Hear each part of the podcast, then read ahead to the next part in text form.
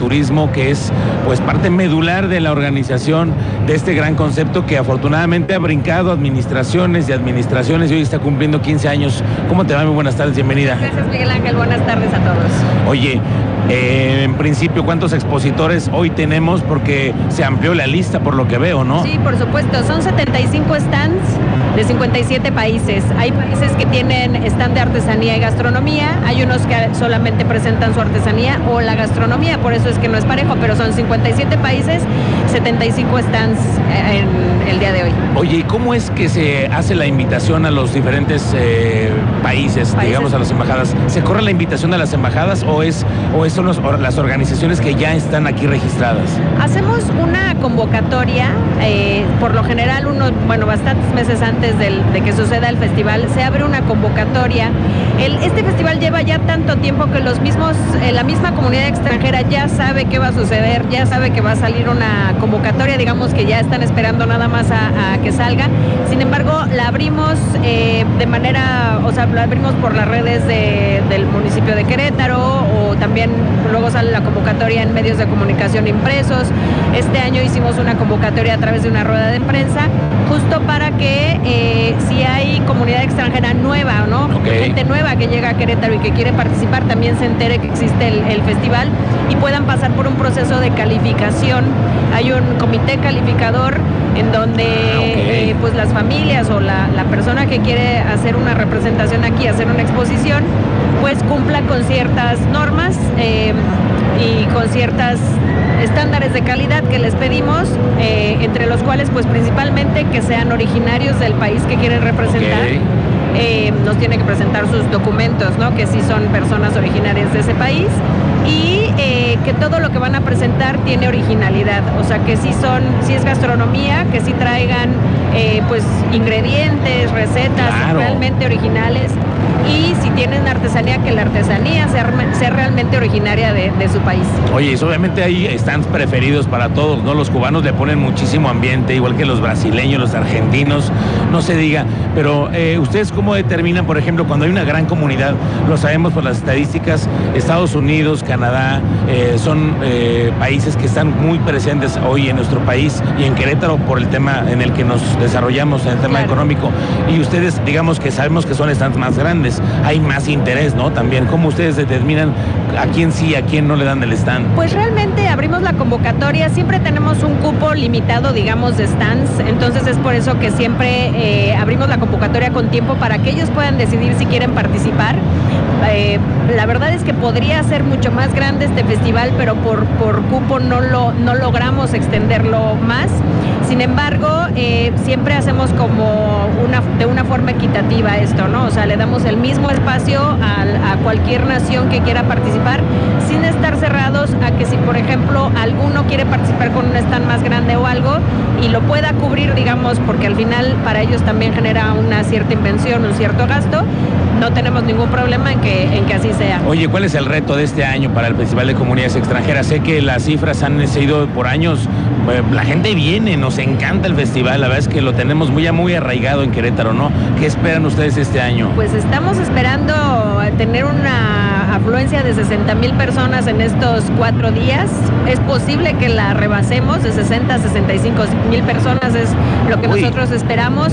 Eh, queremos hacer de este festival también un producto mucho más turístico, también por eso queremos aprovechar que ahora es Semana de Pascua, pues para ver también a nivel eh, pues país, ¿no? Que tanto llega gente de otros lugares a, festival, porque sabemos que sí se conoce, incluso las mismas comunidades eh, que tienen presencia, ¿no? En otros lugares de México, pues también hacen eh, promoción de este, de este festival para que su misma comunidad los venga, los venga a ver, los venga a visitar.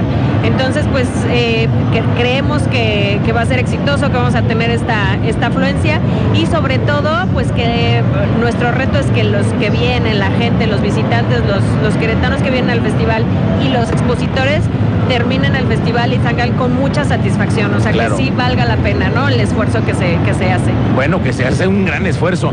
Estamos hoy con un invitado especial para nosotros, porque a nosotros nos encanta recibir a los extranjeros como se merece, con esa eh, calidez con la que nos caracteriza ser a nosotros los mexicanos. Está conmigo el cónsul general adjunto de la Embajada de Japón en México, Tsukamoto Goshi. Señor, muy buenas tardes y muy bienvenido. Muchas gracias, buenas tardes a todos. Está usted hoy aquí en Querétaro. ¿Cuánto tiempo le- le- lleva usted aquí en la, en la ciudad? En este, eh, ahora yo vivo en este ciudad de León, pero Ah. visitando a Querétaro eh, ayer y hoy los dos días. Ayer y hoy. Sí. ¿Qué le ha parecido este Festival de Comunidades Extranjeras? Muy impresionante. ¿Por qué? Este muy grande. Hay una participación muy activa de más de 50 países, incluyendo Japón. Ok. Y este, mucha gente está visitando aquí. Hay muchos como presentaciones, stand, de venta de comida, alimentos, etcétera, etcétera. Muy impresionante. Cuéntenos de Japón, ¿qué, qué, qué están exponiendo ustedes en este festival? Bueno, por parte de la comunidad japonesa, hay una familia japonesa que vive aquí en Querétaro. Sí. Ellos están montando un, o sea, dos stands. Este, uno es para vender los alimentos y otro es para vender como muñecas tradicionales de Japón, como artesanías. Ok, y que platíqueme un poco de la, de la comunidad japonesa que se encuentra radicada en México. Bueno, este, en la, todo México hay una comunidad japonesa muy grande, pero particularmente en la zona Bajío, eh, que incluye el estado de Querétaro, hay una concentración muy, muy grande, ¿no? Por ejemplo, en nuestros eh, seis estados, incluyendo Querétaro, más de 5.000 japoneses viven Ok, y este, ellos dedican a, las, a los negocios con las empresas japonesas. Claro. por lo que nuestra oficina se estableció en la ciudad de León, en el estado de Guana- Guanajuato, en el año 2016 y cubrimos seis estados en la zona Bajío. Para darle servicio a todos los, la gran comunidad Así es, japonesa. así es, para proteger los intereses o protección del pueblo japonés, o etcétera, etcétera. La, la- la mayor parte de los japoneses que se encuentran radicados hoy en, el, en México, ¿a qué están dedicados, cónsul? Pues este sector principal es eh, automotriz, porque hay unas empresas grandes, ¿no? Y además de eso hay unas este, fábricas de partes de automotrices. Entonces, eh, como grupo, ellos están trabajando. ¿y qué le parece a usted de México? ¿Cuánto tiempo usted lleva usted viviendo en México? Bueno, yo llevo dos años y unos meses, entonces todavía muy poco tiempo, pero me siento demasiado cómodo. Sí, porque... Vivir aquí, este, trabajar con ustedes, haciendo amistad con los mexicanos. ¿Qué le parecemos los mexicanos de calidez? ¿Cómo somos de corteses, de buena onda? ¿Sí somos así? ¿Cómo- Sí, cómo- pues nos la verdad es que la verdad es que nos caemos muy bien. Entonces eh, compartimos muchos valores. Por supuesto, la, la cultura es diferente, ¿no? Pero como seres humanos nos, nos caemos muy bien. Sí. Y yo creo que eso es una de las razones por qué hay muchas empresas japonesas aquí. Porque hay una concentración muy grande de los japoneses aquí. Entonces, a los japoneses vivir aquí, estar aquí, trabajar aquí con ustedes, eso muy, muy cómodo. Ah, pues muy bien, pues bienvenidos y gracias por participar con nosotros en este Festival de Comunidades Extranjeras. Que sea una buena estancia para usted aquí en Querétaro. Muy bien, muy bien, muchas gracias. Es, un- es un gran placer para nosotros estar aquí con ustedes. Muchísimas gracias. Muchas gracias. Gracias, cónsul Tsukamoto Goshi. Pues así, oye, Ale, pues entonces, diversidad por todos lados. ¿Qué es lo que tú le ves la característica principal hoy en este festival? Pues la característica es que eh, después de un tiempo, de unos años de estar eh, sin poder hacer grandes eventos como este, creo que la gente viene esperando eh, divertirse más, ¿no? Eh, con más tranquilidad sobre todo.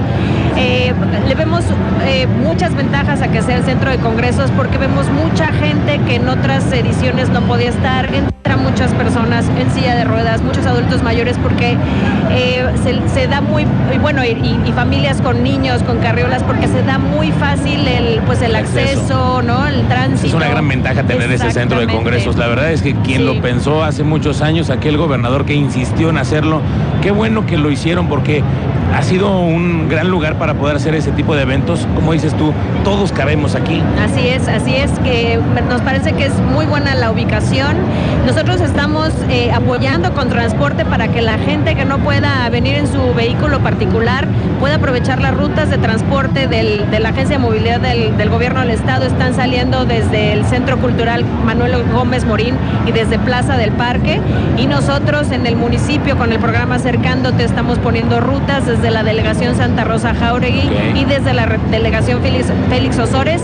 Esas son de forma gratuita para que la gente no deje de venir al festival. No hay, no hay pretexto para no venir. Tú tienes las, las, eh, las rutas para tenerlas claras los horarios que también se están eh, dando para que la gente que viene y que tenga también eh, la posibilidad de venir sin transporte público, pues lo haces rápido, no tienes ni bronca y ahí ni te tienes que buscar el estacionamiento y de regreso igual, ¿no? Es correcto, bueno, es en Plaza del Parque donde recordemos eh, están saliendo las rutas hacia el Querétaro Centro de Congresos y en el Gómez Morín también es donde justamente ustedes van a poder encontrar. Por ahí alguien ya no la solicitó y eh, le hice, ya le pasé a la producción. A ver, ojo, porque el sistema que es gratuito, que es cada hora, Sí. es en la delegación Santa Rosa Jauregui, delegación Félix Osores hacia el Querétaro Centro de Congresos. Ok. Luego Plaza del Parque y Centro Cultural Manuel Gómez Morín. Hacia el centro de congresos el servicio es cada 30 minutos, ahí el costito es de, de 15 pesitos, ¿verdad? Y luego ya de regreso hacia la delegación Santa Rosa Jauregui o delegación Félix Osores, el servicio será cada hora gratuito y está el servicio de cada 30 minutos del centro de congresos hacia el Manuel Gómez Morín con 15 pesitos cada 30 minutos. Y hay que venir con hambre y con sed, ¿verdad? Ale? Así es, así es. La verdad es que lo que más le gusta a la gente aquí es venir a comer, a beber. Eh, hay mucha cerveza internacional y eso a la gente le llama muchísimo la atención, venir a probar no nada más los platillos, también las bebidas y no nada más la cerveza, también hay vino y también hay bebidas tradicionales como las típicas aguas tradicionales de, de los países. Hay que venir con mucha hambre, con mucha sed, con muchas ganas de caminar y con muchas ganas de divertirse y de conocer la, la cultura, la tradición, la música, el baile, todo lo que nos ofrecen estos 57 países. Y además quedarnos con este festival que nos ha traído muchas, muchas oportunidades y que hemos podido conocer a mucha gente también. Gracias, Consul, muchas gracias por su visita. Muchas gracias, es un gran placer. Gracias, gracias, Ale. Gracias Miguel Ángel, gracias Cristian. Bueno, nosotros vamos a la pausa comercial, señor Lugo.